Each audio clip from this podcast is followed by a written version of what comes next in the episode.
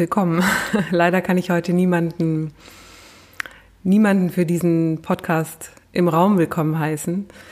Ähm, denn diese Episode ist etwas anders als sonst. Denn es ist, ähm, es ist Mai 2020. Wir sind mitten in der Corona-Krise und davon ist natürlich auch dieser Podcast betroffen, der ja eigentlich aus der Überzeugung geboren ist, dass jedes Gespräch eine Kollaborationsmaschine ist.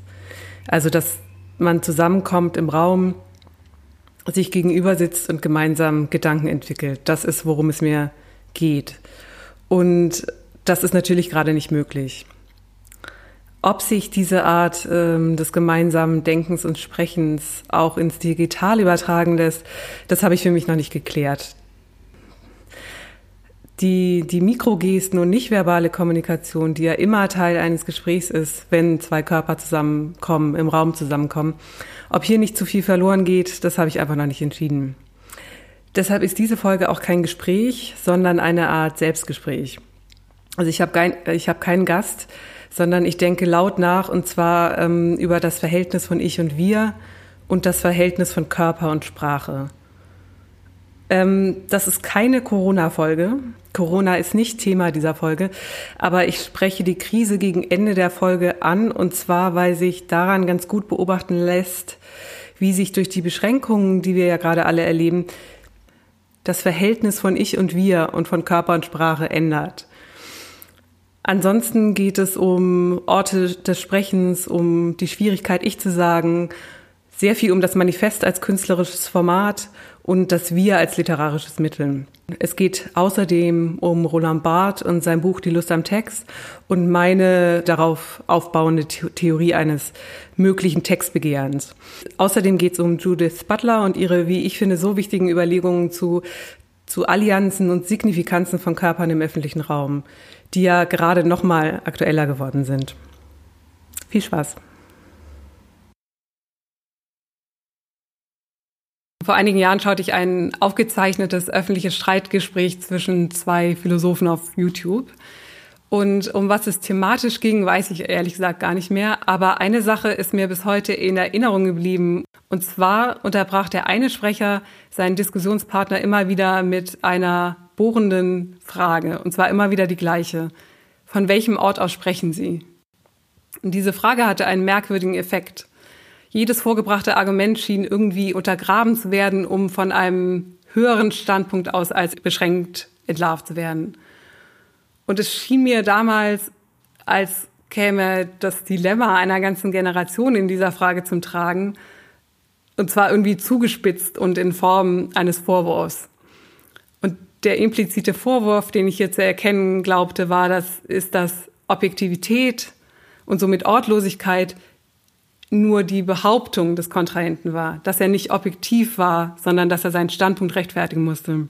In der Frage suggeriert wurde, dass er irgendwie unsauber gearbeitet hätte, also dass in seinem Denken und auf jedem seiner Texte bei genauerem Hinsehen, bei genauerer Durchleuchtung die Fingerabdrücke des Autors sichtbar würden, wie auf einem Beweisstück unter Schwarzlicht sozusagen. Und diese Frage nach dem Ort des Sprechens war eindeutig als gezielter Angriff zu verstehen. Das wurde aus der betont lässig zurückgegebenen Haltung des Angreifers klar. Es war ein Versuch, den Kontrahenten quasi mit schmutzigen Fingern bei frischer Tat zu ertappen. Und es funktionierte. Ähm, der Angegriffene geriet in Bedrängnis und man konnte beobachten, wie die, wie die roten Flecken langsam aus dem Kragen seines Hemdes krochen und äh, weiter ins Gesicht wanderten, während er versuchte, ähm, sich ja, zu verteidigen, sich zu rechtfertigen. Was ein klarer Anfängerfehler ist. Denn die einzige Möglichkeit auf diese Art der Attacke ist, äh, den Spieß umzudrehen. Man muss den Standpunkt des Angreifers sichtbar machen oder die Frage zurückspielen und fragen, von welchem Ort sprechen Sie eigentlich? Die Frage ist deswegen hängen geblieben oder ich erinnere mich noch heute daran, weil die peinliche Konfrontation mit dem Ort des Sprechens auf das Ich zielt. Das Ich des Autors, das unter jedem Text durchschimmert, auch wenn es nicht ausgeschrieben ist. Also auch wenn der Autor nicht Ich schreibt. Aber was ist denn dieses denkende Ich? Und warum ist das im akademischen und im wissenschaftlichen Bereich so verpönt? Wenn wir in der Alltagssprache vom Ich sprechen, dann meinen wir eigentlich eine Konstante über die Zeit. Also die, die Vielzahl an gelebten Einzeleindrücken werden gebündelt und ähm, zu einem Sternbild des Selbst am Himmel der Wahrnehmung. Das Ich markiert also hier den Punkt, an dem unsere Eindrücke zusammenlaufen und äh, somit den Ort, von dem aus wir sprechen. Ich muss zugeben, dass ähm, ich in meinem Schreiben auch manchmal mit der ersten Person Singular hadere. Und zwar nicht nur in meinen theoretischen Texten, wo ja Objektivität verlangt ist, sondern auch in meinen freieren künstlerischen Arbeiten spüre ich eine Hemmung, mich selbst in Form des Ich in den Text einzubringen. Und das, obwohl oder wahrscheinlich sogar gerade weil es stets durch die Buchstaben schimmert. Für die meisten Leute, die mit ihren Pronomen hadern, ist eigentlich nicht die erste Person, also das Ich, das Problem, sondern meistens geht es um die Form, die äh, wir in den Augen der anderen annehmen. Also gewissermaßen die Kehrseite des Ich, die dritte Person Singular, also er, sie oder es. Und das Unbehagen ist hier vor allem eines der Adressierungen, also wie werde ich angesprochen? Und das wirft üblicherweise geschlechtliche Fragen auf. Schon in den 1990er Jahren hat ja Judith Butler die binäre Aufteilung der Geschlechter durch die sprachliche Anrufung kritisiert. Seitdem sind viele, die sich mit ihren Pronomen nicht wohlfühlen, in die englische Sprache emigriert. Denn das Englische kann was, was ähm, das Deutsche nicht kann, nämlich die, hier kann die dritte Person Plural, also they, herangezogen werden, um eine Unschärfe zu ermöglichen, die die fehlende Identifizierung mit einem sprachlichen Geschlecht irgendwie erleichtern kann. Und wenn ich jetzt über mein Unbehagen mit der ersten Person, äh, also ich spreche, dann wird klar, dass das was anderes ist. Denn das zeigt sich dort, wo das Pronomen eine Position markiert, also einen Punkt, von dem aus eine Aussage getroffen wird. Für mich ist die Frage des Pronomens also keine des Angesprochenwerdens, sondern eher eine der Ausrichtung. Somit ist diese, dieses Unbehagen mit der Frage nach dem Standpunkt eng verwoben. Ich habe viel darüber nachgedacht, ob es Techniken gibt, äh, wenn auch nicht die eigene Position abzuschaffen, was ja nicht möglich ist, so sie immerhin zu streuen. In wissenschaftlichen Texten wird das Ich ähm, oft durch ein Wir ersetzt. Formulierungen wie Wir haben gesehen das. Ähm, und das ist ein interessantes Phänomen, wie ich finde, denn die, die Leserin wird hier grammatikalisch eingebunden und läuft mit der Autorin Schritt für Schritt durch den Text. Also das Wir soll hier einen Konsens garantieren. Es suggeriert Zugehörigkeit zu einer größeren Gemeinschaft und zwar in dem Fall zu einer wissenschaftlichen Gemeinschaft. Die, dieses Wir hat mich schon immer interessiert. Es ist auf eine ganz besondere Weise klaustrophobisch, ich finde. Ich als Leserin habe gar keine andere Wahl, als mit dem Autor des Textes auf exakt vorgezeichneten Wegen mitzugehen, der Argumentation zu folgen quasi als geknebelte Geisel oder als, als Zeugin eines Denkprozesses. Es ist also ein Wir ohne Handlungsmacht, vielleicht ein Alibi-Wir, das Konsens suggeriert, wo die Leserin eigentlich gar keine Wahl hat. Es gibt viele Formen des Wir. Und alle kompromittieren das Ich auf unterschiedliche Weise. Das königliche Wir zum Beispiel drückt Überlegenheit aus, das universal lyrische Wir, wie zum Beispiel in den Gedichten von Whitman, ähm, drückt Verbundenheit aus, das äh, patriotische Wir Identität. Und das kameradschaftliche Wir Zugehörigkeit oder Teilhabe, wie zum Beispiel Fußballfans, wenn sie sagen, wir haben gestern gewonnen. Am interessantesten finde ich aber ein Wir, das mich auch in meiner künstlerischen Arbeit viel beschäftigt hat, und zwar das agentisch-literarische Wir in Manifesten um diese Position besser zu verstehen, habe ich selbst viele Manifeste geschrieben und dabei mit Faszination beobachtet, wie sich, wie sich durch das Wir die als zu eng empfundene Geschlossenheit meiner Ich-Stimme zugunsten eines vielzüngigen, polyphonen Schreibens öffnen kann. Das ist ein starker Effekt. Das Manifest ist deshalb interessant, weil es ein kollektiver Text ist. Und auch wenn es meist von ein oder zwei Autoren verfasst ist, spricht aus dieser Form stets die Stimme der Gemeinschaft oder soll die Stimme der Gemeinschaft daraus sprechen.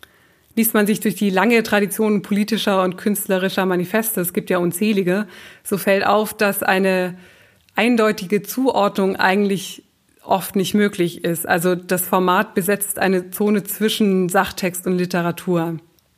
Zum Beispiel das ähm, berühmteste politische Manifest aller Zeiten, das Manifest der Kommunistischen Partei von Karl Marx und Friedrich Engels. Da wird schon im ersten Satz ein Gespenst geht um in Europa. Ähm, schon der erste Satz hat die beschwörend unheimliche Kraft einer, einer großen, am Lagerfeuer vorgetragenen Erzählung. Also die politischen Argumente und Forderungen, die ja später in dem Text folgen, werden atmosphärisch bereits in der Einleitung geschürt, um schließlich dann dem letzten Satz eine Kraft zu geben, die weit über den Text hinausreicht.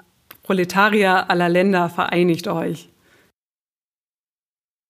Ähm, das Manifest besetzt einen Kipp- oder Wendepunkt in der Zeit. Also hier ändert sich immer was. Das heißt, in den meisten Fällen wird ein Zustand bemängelt, angeklagt, äh, kritisiert oder gleich schon ein Endpunkt markiert, jetzt ist Schluss und im gleichen Zug wird dann der Neubeginn ausgerufen. Und äh, oft werden Forderungen aufgestellt ähm, und oder Punkte zusammengestellt, was sich ändern muss. Oft sind die sehr spezifisch. Ähm, die Textform ist wegen dieses Kipp- oder Wendemoments, angetrieben von einem mitreißenden Schwung, der seine Kraft eigentlich daraus zieht, dass die Verheißung der umgesetzten Forderung in der Zukunft liegt. Und damit natürlich auch der Realitätstest und auch jede Enttäuschung. Also man kann ihn nach, in die Vergangenheit anklagen und seine Energie, seinen Schwung daraus ziehen, in die Zukunft weisen, aber man musste sich noch nicht beweisen.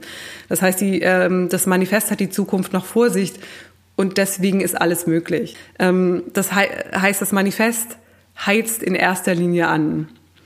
Und hier liegt die, hier liegt das Paradox, aber auch die Stärke des Formats. Ähm, es gibt einen Text von der Autorin Andrea Longchu, in der sie über das GAM-Manifest von Valerie Solanas ähm, schreibt. Und das GAM-Manifest ist ein Klassiker der feministischen Tradition.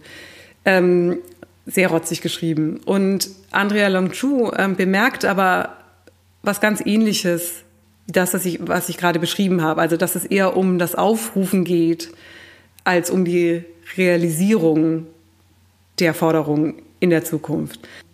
Sie formuliert das so: It's call to action, also it's the manifest.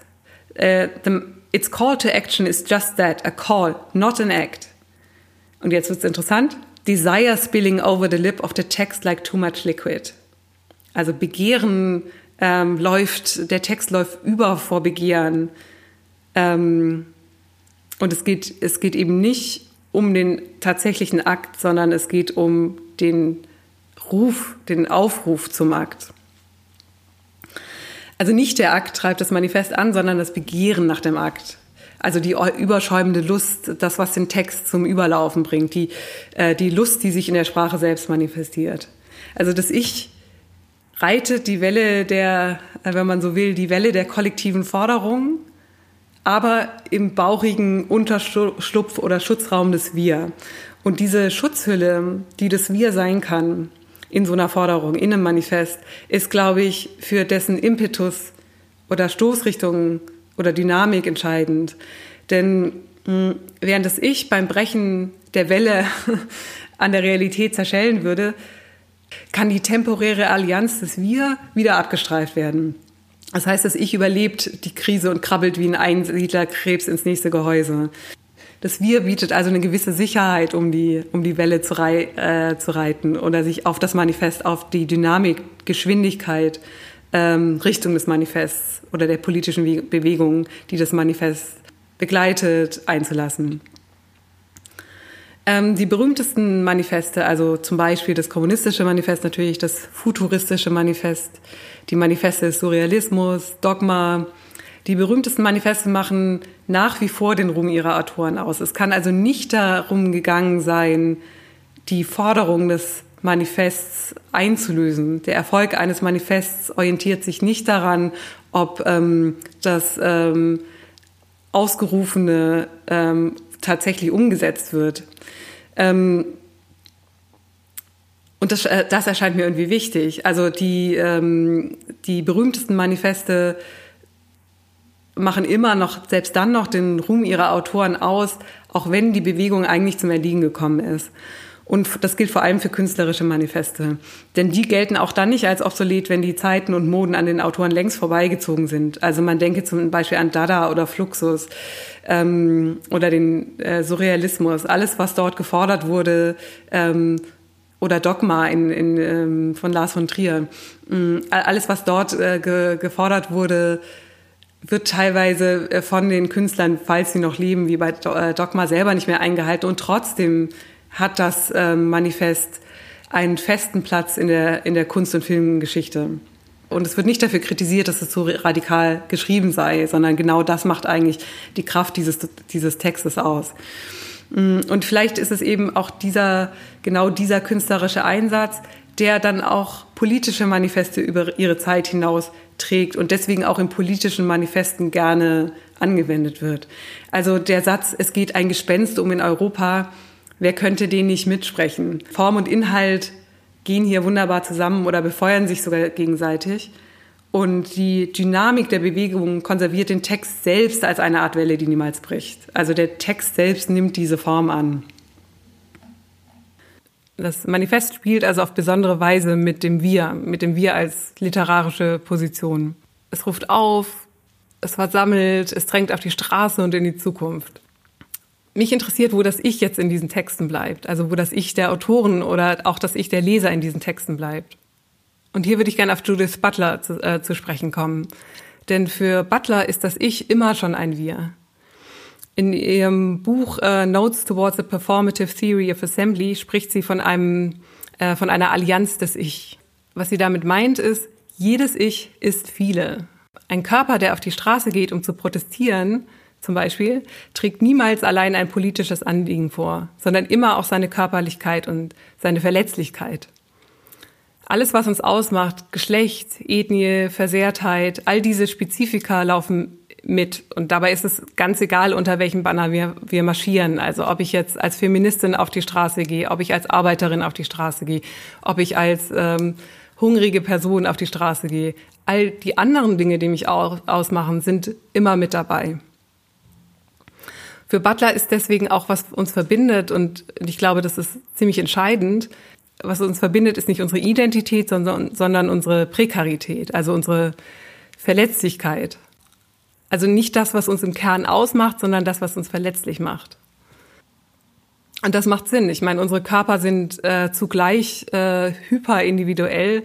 Sprich, ich kann meine sinnlichen Eindrücke vielleicht beschreiben, aber ich kann sie niemals teilen. Niemand kann jemals wissen, wie es ist, ich zu sein oder in meinem Körper zu sein. Und gleichzeitig sind unsere Körper das größte verbindende Element, also das, was wir wirklich alle ausnahmslos gemeinsam haben. Ich und wir stehen also immer in Relation, sind überhaupt nicht voneinander zu trennen, und zwar über den Körper. Wie verhält sich aber jetzt diese, diese Präsenz eines Körpers auf der Straße, also der tatsächliche Akt, auf die Straße zu gehen, zu dem Call for Action, den Andrea Longchu als die Form des Manifests definiert? Für Butler ist die Demonstration oder ein Protest niemals mit der Verbalisierung eines Anliegens erschöpft, sondern die Körper, die sich versammeln, transportieren Signifikanz steht schon vor und jenseits jeder Artikulierung. Sie schreibt, taking place outside of parliamentary modes of written and spoken contributions, the Provisional Assembly still makes a call for justice. But to understand this call, we have to ask whether it is right that verbalization remains the norm for thinking about expressive political action. Körper sprechen jenseits von Sprache, sind expressiv jenseits von Sprache.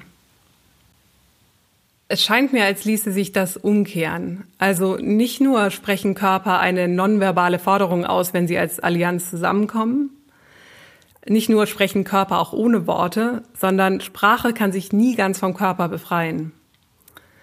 Und das gilt für gesprochene Sprache, aber auch für geschriebene Sprache. Aus jedem artikulierten Wir, würde ich behaupten, wie zum Beispiel das Wir in einem Manifest, spricht auch immer die, die prekäre Körperlichkeit des Ich also des Ichs, das in, in dem Wir Unterschlupf gefunden hat.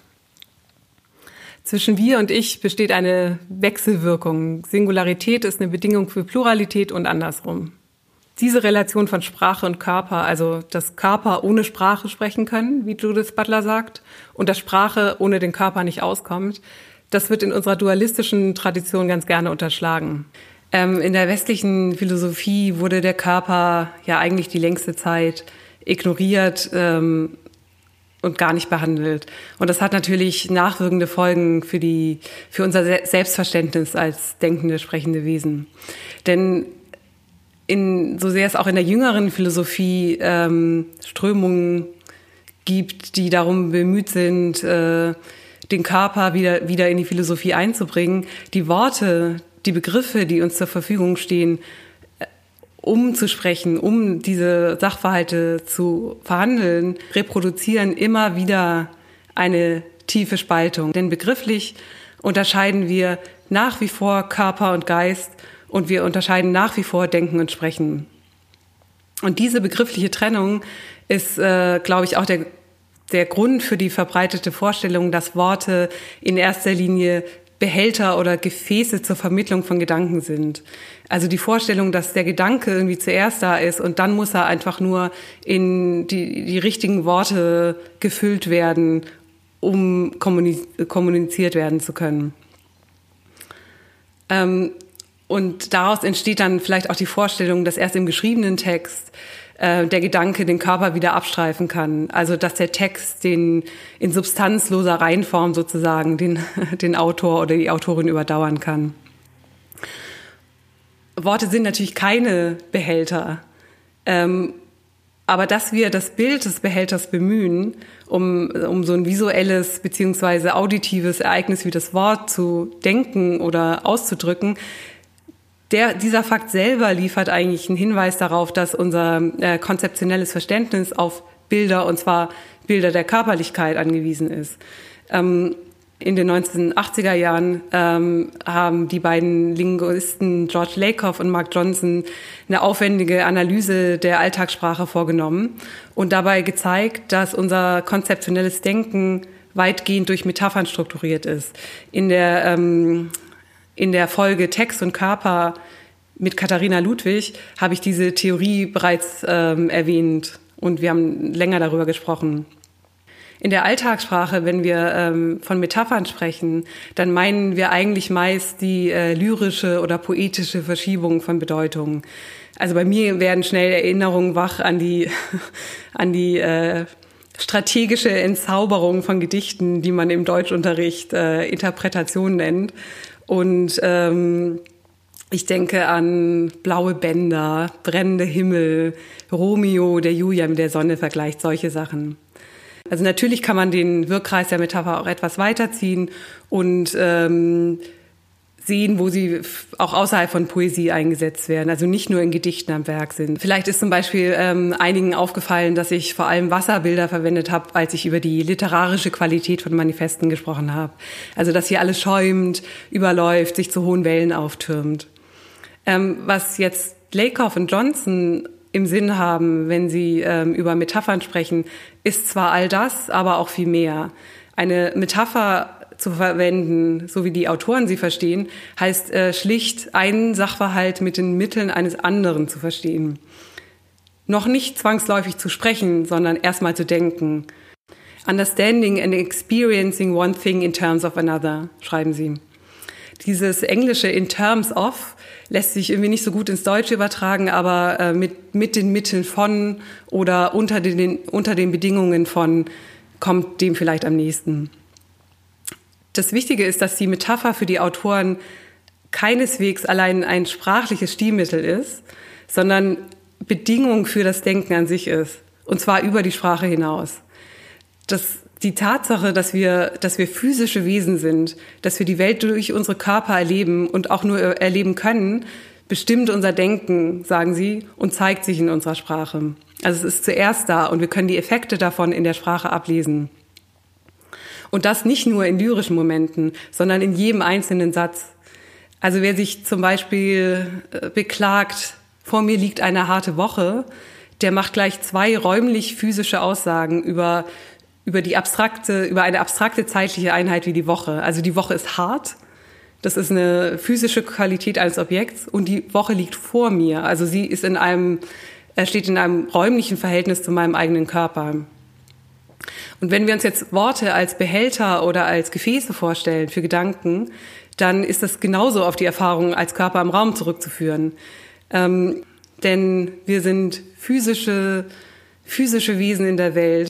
Also wir empfinden uns selbst als Behältnisse oder als Gefäße mit einer ähm, abschließenden Außengrenze, nämlich unserer Haut, und einer äh, Innen, Innen-Außenorientierung. Und diese Innen-Außenorientierung, also wir haben, es gibt das Innere unserer selbst und das Außen der Welt, das äh, projizieren wir auch auf andere physische Objekte und auf nicht physische Objekte, wie zum Beispiel Worte. Also um es nochmal zusammenzufassen, Metaphern dienen nicht nur der Verbildlichung, sie strukturieren und bestimmen Diskurs. Unser Kulturkreis beispielsweise ver, verbildlicht den Akt des Argumentierens ähm, durchgehend mit Metaphern des Kampfes. Wir äh, sagen zum Beispiel, wir liefern uns einen Schlagabtausch, wir gewinnen eine Diskussion, wir haben äh, Gegner in der Diskussion, die waren uns unter oder überlegen und so weiter. All das klingt ja vertraut. Aber dass nicht nur die Wahl unserer Worte, sondern auch der erwartete Verlauf und der Ausgang einer Diskussion, also wie eine Dis Diskussion sich entwickelt, kulturell und zwar durch Worte vorstrukturiert ist. Das zeigen die Autoren, indem sie uns auffordern, uns dasselbe Event, also eine Diskussion oder eine Argumentation unter einer anderen Schirmmetapher vorzustellen. Also wie würde zum Beispiel eine Diskussion unter der übergeordneten Metapher des Tanzes verlaufen?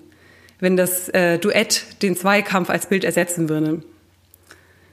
Die Frage, von welchem Ort aus sprechen Sie, wäre dann vielleicht eher als Einladung zu verstehen und nicht als Angriff.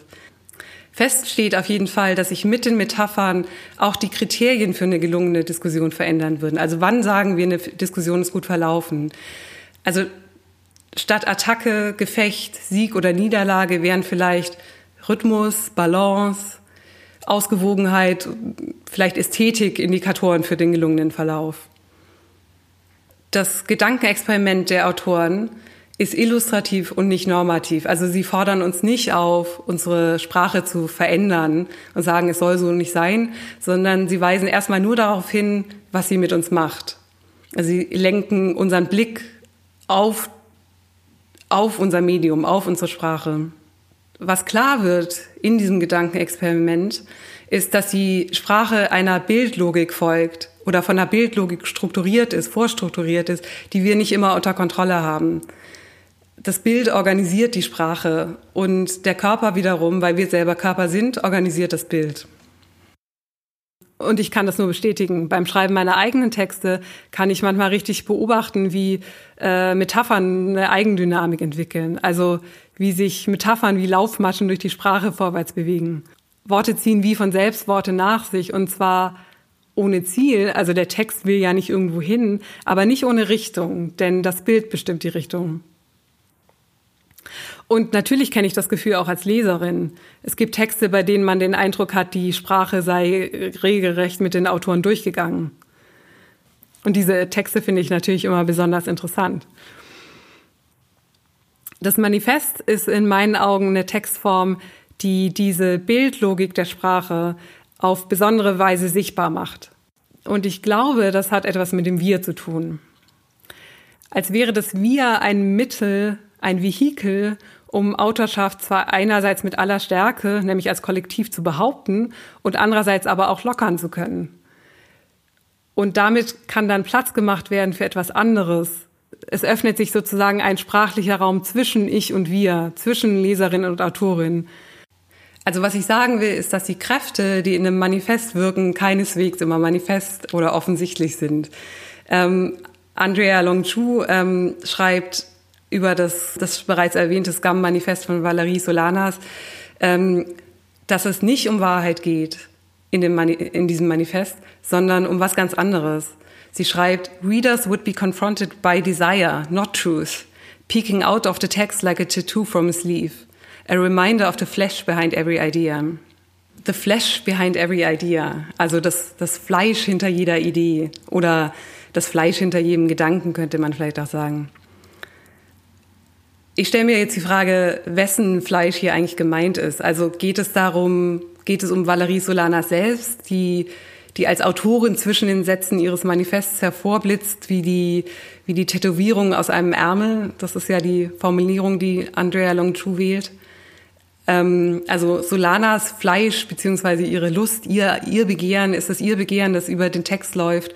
Oder ist dieses äh, Possessivpronomen, also ihr Begehren, schon zu spezifisch? ist vielleicht nicht Solana, Solanas Lust gemeint, sondern Lust überhaupt. Also ein, eine Lust, die sich im Text zeigt, ein, ein Begehren im Text. Ähm, ja, wessen Begehren eigentlich? Was ich interessant finde, ist, dass Andrea Longchu an dieser Stelle nicht von Körper spricht, sondern von Fleisch. Und das ist ein Unterschied, über den es sich schnell hinwegliest, der jedoch ähm, entscheidend ist. Denn der Körper setzt eine Ganzheit voraus, die das Fleisch eigentlich nicht kennt. Eigentlich ist ähm, schon das Wort Körper mehrdeutig, ähm, weshalb die Phänomenologie im Deutschen äh, mit der Unterscheidung Körper-Leib arbeitet. In dieser Tradition, also in der phänomenologischen Tradition, bezeichnet der Begriff Körper ein dreidimensionales Objekt im Raum und der Begriff Leib hingegen äh, meint eigentlich den situierten Körper der Wahrnehmung. Beide bilden aber Ganzheiten, der Körper wie der Leib.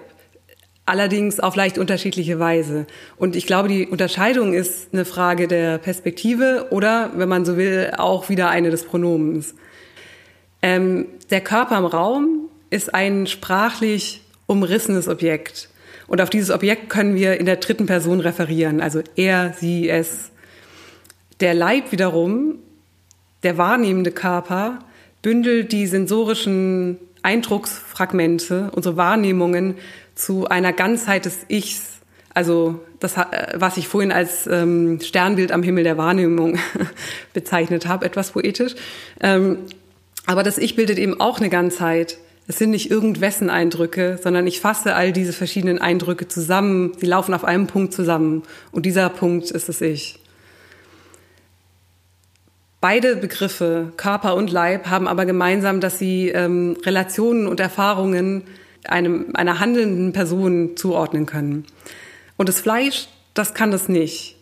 Denn das Fleisch ist zwar, kann zwar empfindend sein, lokal empfindend und es kann auch erregbar sein oder verwundbar sein, aber diese, aber diese sinnlichen Affekte werden nicht zu einem Körperbild zusammengefügt, zu keiner Ganzheit.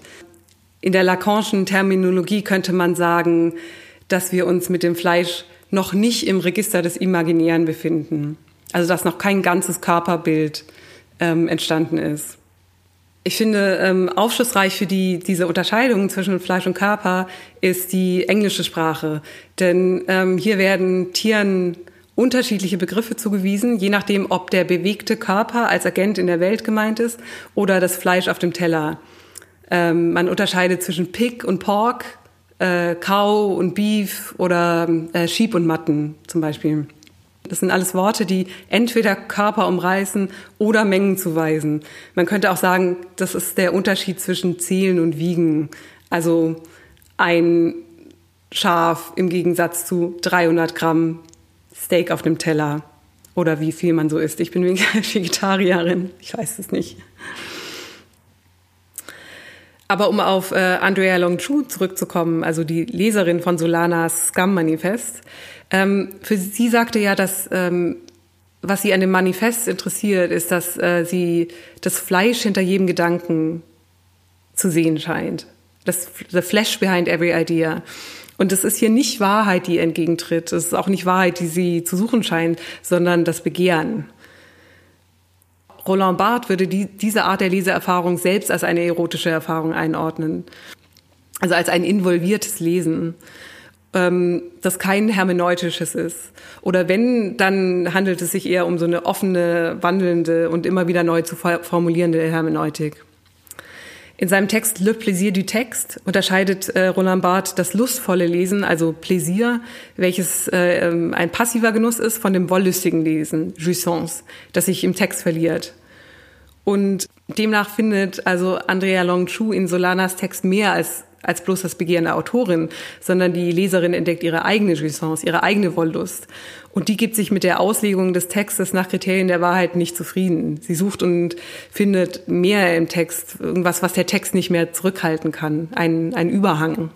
äh, die Tätowierung, die aus dem Ärmel lugt. Jetzt könnte man sich fragen, ob hier nicht einfach das Begehren der Autorin und das der Leserin aufeinandertreffen. Also gewissermaßen die zwei Seiten einer Beziehung bilden, zwei Seiten einer Medaille. Mm, meine Vermutung ist, dass damit eigentlich nicht alles gesagt ist. Bei der Beziehung von Autorin und Leserin, die ja der Text ist, bleibt immer irgendwie ein Überhang, etwas, das, das über den Text hinausragt, eine Zugkraft, Wollust oder Begehren, das aber weder das der Autorin noch der Leserin ist. Ein Begehren des Textes vielleicht oder ein Textbegehren.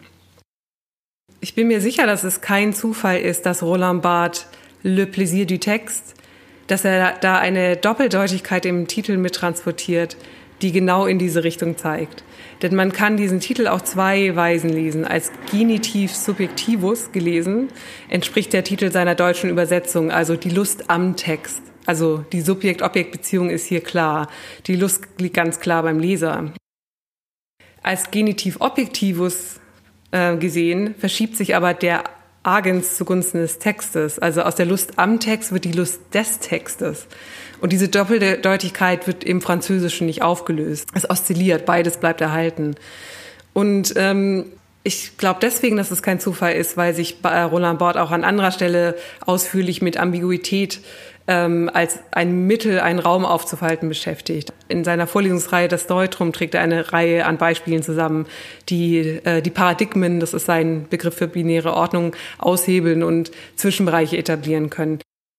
In der Folge Die Grauzone mit Jonas Helbig habe ich, ähm, haben wir eine Weile darüber gesprochen. Ähm, die Lust des Textes im Genitiv Objektivus gelesen, also die Lust des Textes, ist eine ist, wie ich glaube, eine solche Öffnung eines dritten Raums, der die binäre Aufteilung zwischen Autorin und Leserin in Frage stellt.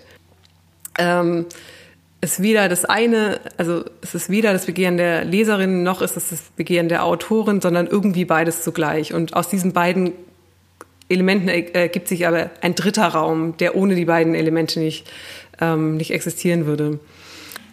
Die Lust jedoch ähm, hatte Barth ja dem passiven, dem, ähm, dem verstehenden Lesen zugeordnet, während das aktive Lesen, bei dem sich das Subjekt im Text verliert, eins der Jouissance, also der Wollust ist. Ähm, was so eine Wollust des Textes oder ich würde jetzt eben sagen Textbegehren wäre, das würde mich sehr interessieren. Und meine, meine Vermutung ist, dass eine solche dass eine solche Jouissance in der Bildlogik eines Textes zu suchen sein müsste. Also die Vorwärtsbewegung der Worte, die der Autorin immer einen halben Schritt voraus sind und sie quasi atemlos und hinterher hecheln zurücklässt. Mich interessiert es deswegen, weil manchmal höre ich Autorinnen und Autoren sagen, ein Text habe sich wie von selbst geschrieben. Oder ich kenne das auch von Künstlerinnen und Künstlern, dass ich weiß nicht, was passiert ist, aber auf einmal war es quasi schon auf der Leinwand. Also diese, diese Beschreibung von einem ähm, Zustand, der über einen selber hinauszureichen scheint, den man nicht ganz unter Kontrolle hat. Und das empfinden die meisten Künstler und Autoren eben als die produktivsten Momente. Und es sind aber vielleicht auch die Momente, die, in denen man die Kontrolle am meisten aufgibt. Also wenn sich der Text verselbstständigt oder wenn sich das Kunstwerk zu verselbstständigen scheint, dann liegt irgendwie in diesem Kontrollverlust genau der Reiz und die produktive Kraft diese produktive Kraft, die sich aus dem Material heraus entwickelt, dabei handelt es sich nicht um das Begehren des Künstlers äh, in dem Sinne, wie zum Beispiel Sigmund Freud es verstehen würde. Freud deutet das Kunstwerk als äh, Veräußerung des Künstlerbegehrens. Er verwendet hier den Begriff der Sublimierung, also die Verdinglichung des Triebs. Der Trieb verdinglicht sich in Form des Kunstwerks an dieser pathologisierenden Deutung von Kunstproduktion oder Künstlerbegehren habe ich mich irgendwie schon immer gestört.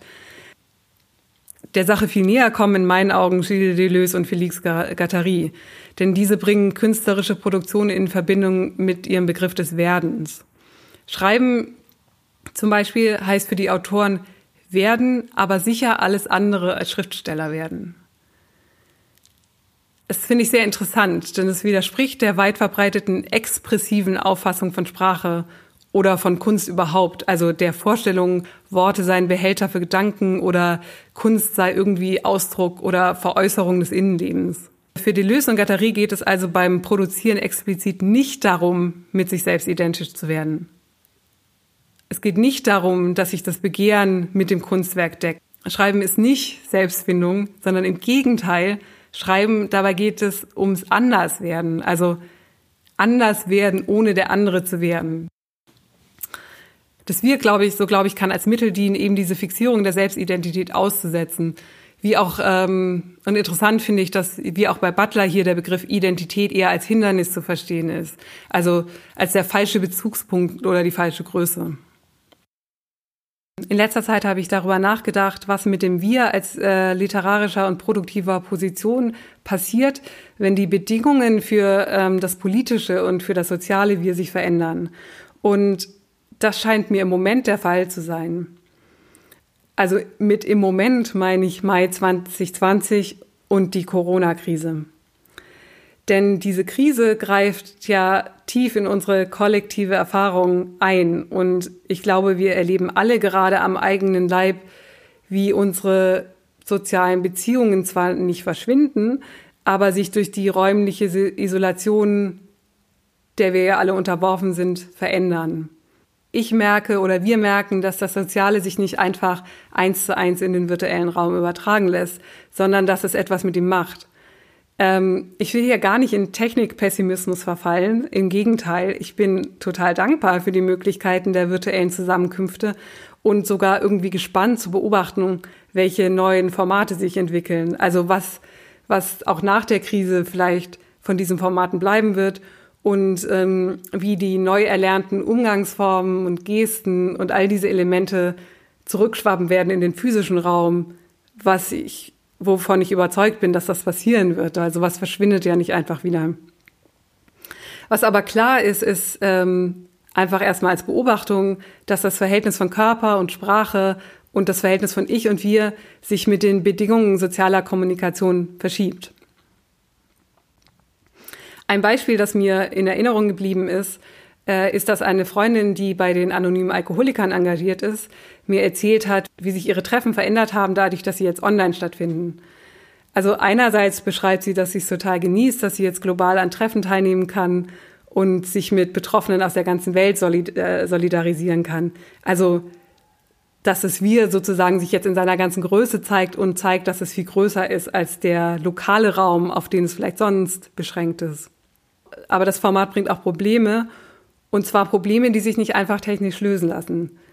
Ein Problem zum Beispiel ist, dass ähm, in vielen Gruppentreffen der anonymen Alkoholiker sich jetzt immer öfter Personen dazuschalten, und zwar ohne Namensangabe und mit ausgeschalteter Kamera und ausgeschaltetem Mikrofon. Und niemand kann jetzt sagen, wer diese Personen sind. Niemand kann sagen, ob das jetzt Lurker sind, die sich am Schicksal anderer Leute aufgeilen oder ob das verschüchterte Neueinkömmlinge sind, die einfach noch nicht bereit sind, ihre Gesichter zu zeigen. Und das stellt die Veranstalter vor ein Dilemma. Denn erst wenn sich Teilnehmer wirklich daneben benehmen, also wenn sie, sie pöbeln, sich entblößen, andere Teilnehmer trollen, erst dann kann man sie eigentlich guten Gewissens aus dem Meeting schmeißen. Davor muss man immer davon ausgehen, dass äh, das eine hilfesuchende Person ist. Und technische äh, Lösungen, wie zum Beispiel die Kickout-Funktion bei Zoom oder passwortgeschützte Räume, was es ja alles gibt, die bieten hier eben keine Abhilfe. Denn Anonymität kann ja, kann man ja in diesem Kontext niemandem verwehren. Äh, Im Gegenteil sogar, bei Selbsthilfegruppen sind Anonymität und Offenheit ja Bedingung und höchstes Prinzip für Gemeinschaft. Das heißt ja nicht umsonst anonyme Alkoholiker. Was sich verändert hat, ist, dass vor den Online-Meetings der Körper im Raum eine Garantie geliefert hat, die jetzt wegfällt. Denn Körper im Raum solidarisieren sich ja auch jenseits von Sprache. Und zwar noch bevor irgendwer seinen Namen nennt, gibt man ja ein Zugeständnis ab, wenn man sich mit anderen physisch im Raum versammelt und man kann auch nicht einfach so schnell wieder verschwinden. Und der so körperlich explizit vielleicht auch sogenannte Zoom-Bombings sein mögen, also wo man teilweise sehr viel, ungefragt sehr viel von Körpern zu sehen bekommt. Sie werden doch erst dort möglich, wo der Körper eben nur noch das Abbild des Körpers ist. Und dieser, dieser, dieses Körperbild, kann sich durch den virtuellen Raum bewegen wie ein Geist. Was ich sagen will oder warum ich dieses Beispiel anbringe, ist, dass es verschiedene Formen der Anonymität gibt und dass die, Anony und dass die Anonymität des Ich, zum Beispiel die Anonymität eines ungebetenen Gasts in einem virtuellen Raum, zur Gefahr werden kann für die Anonymität des Wir. Und zwar dort, und das ist eben in diesen virtuellen Räumen der Fall, wo sich die Relation zwischen beiden, also die Relation zwischen Ich und Wir verschiebt. Wenn Körper zusammenkommen und das gilt für Selbsthilfegruppen genauso wie für Demonstrationen auf der Straße oder auch Nächte im Berghain. Also wenn, wenn Körper zusammenkommen, dann bildet die Allianz des Ich, von der Butler gesprochen hat, eine Allianz mit dem Wir. Butler spricht deswegen auch von einem Zustand zwischen den Pronomen. Sie schreibt, This parking of my body in the middle of another's action is neither my act nor yours, but something that happens by the virtue of the relation between us between the I and the we. Zwischen dem Ich und dem Wir.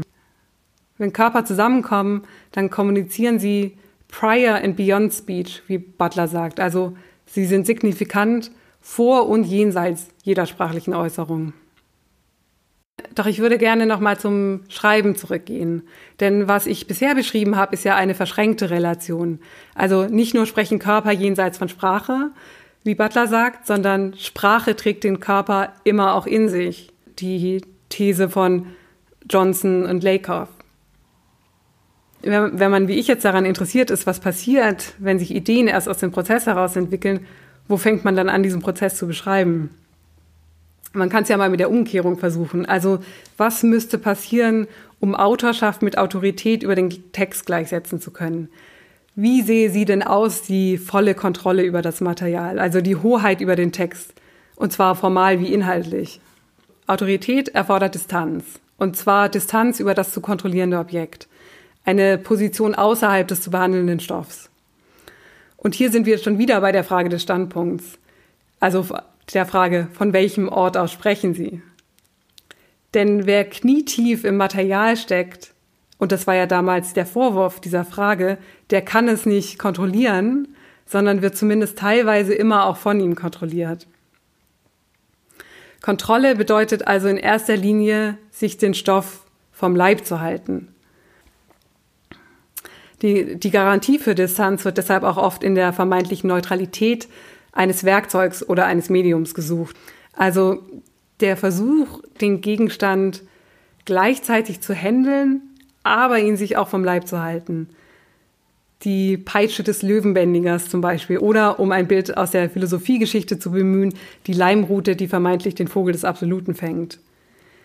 Doch auch Hegel, von dem dieser Vergleich mit der Leimrute stammt, stellt sofort klar, wie trügerisch dieses Unterfangen ist. Er schreibt, sollte das Absolute durch das Werkzeug uns nur überhaupt näher gebracht werden, ohne etwas an ihm zu verändern, wie etwa durch die Leimrute der Vogel, so würde es wohl, wenn es nicht an und für sich schon bei uns wäre und sein wollte, dieser List spotten.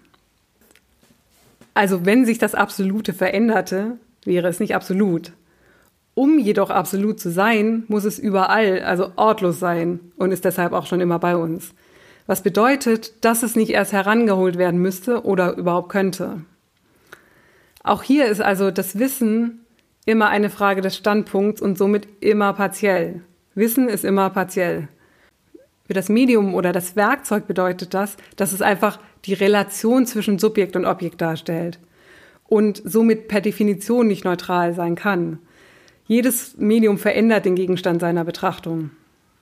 Das gilt natürlich auch für den Text, der ja das Medium des Autors ist. Auch dieser ist natürlich nicht neutral. Also doch, wenn wir davon ausgehen, dass es Distanz nicht gibt, gehen dann nicht überhaupt auch das Werkzeug zur Analyse oder Kritik und somit Handlungsmacht verloren? Nicht, wenn man den neuen Standpunkt annimmt und es sich behaglich macht, wie Roland Barthes formuliert. Ähm, er schreibt, das Behagen als Ordnung des Wunsches ist subversiver als die Distanz als Ordnung der Zensur. Für mich schließt sich hier etwas, denn wenn Distanz die Bedingung dafür ist, nicht im Denk- oder, äh, oder Schreibprozess verloren zu gehen, also die Kontrolle über den Inhalt des Textes zu bewahren, dann ist das Resultat nicht Neutralität, sondern Zensur. Die Autorität über den eigenen Text wäre also eine Art Selbstzensur. Und dieser Ordnung der Zensur stellt Roland Barth jetzt eine Ordnung des Wunsches gegenüber, die in seinen Augen sogar subversiver sein soll.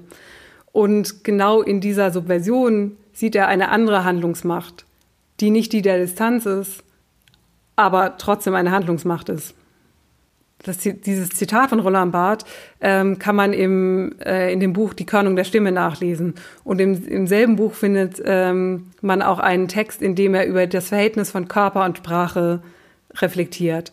Und für Roland Barth ist die gesprochene Sprache, die Rede, wie er sagt, ein soziales Band zwischen Körpern.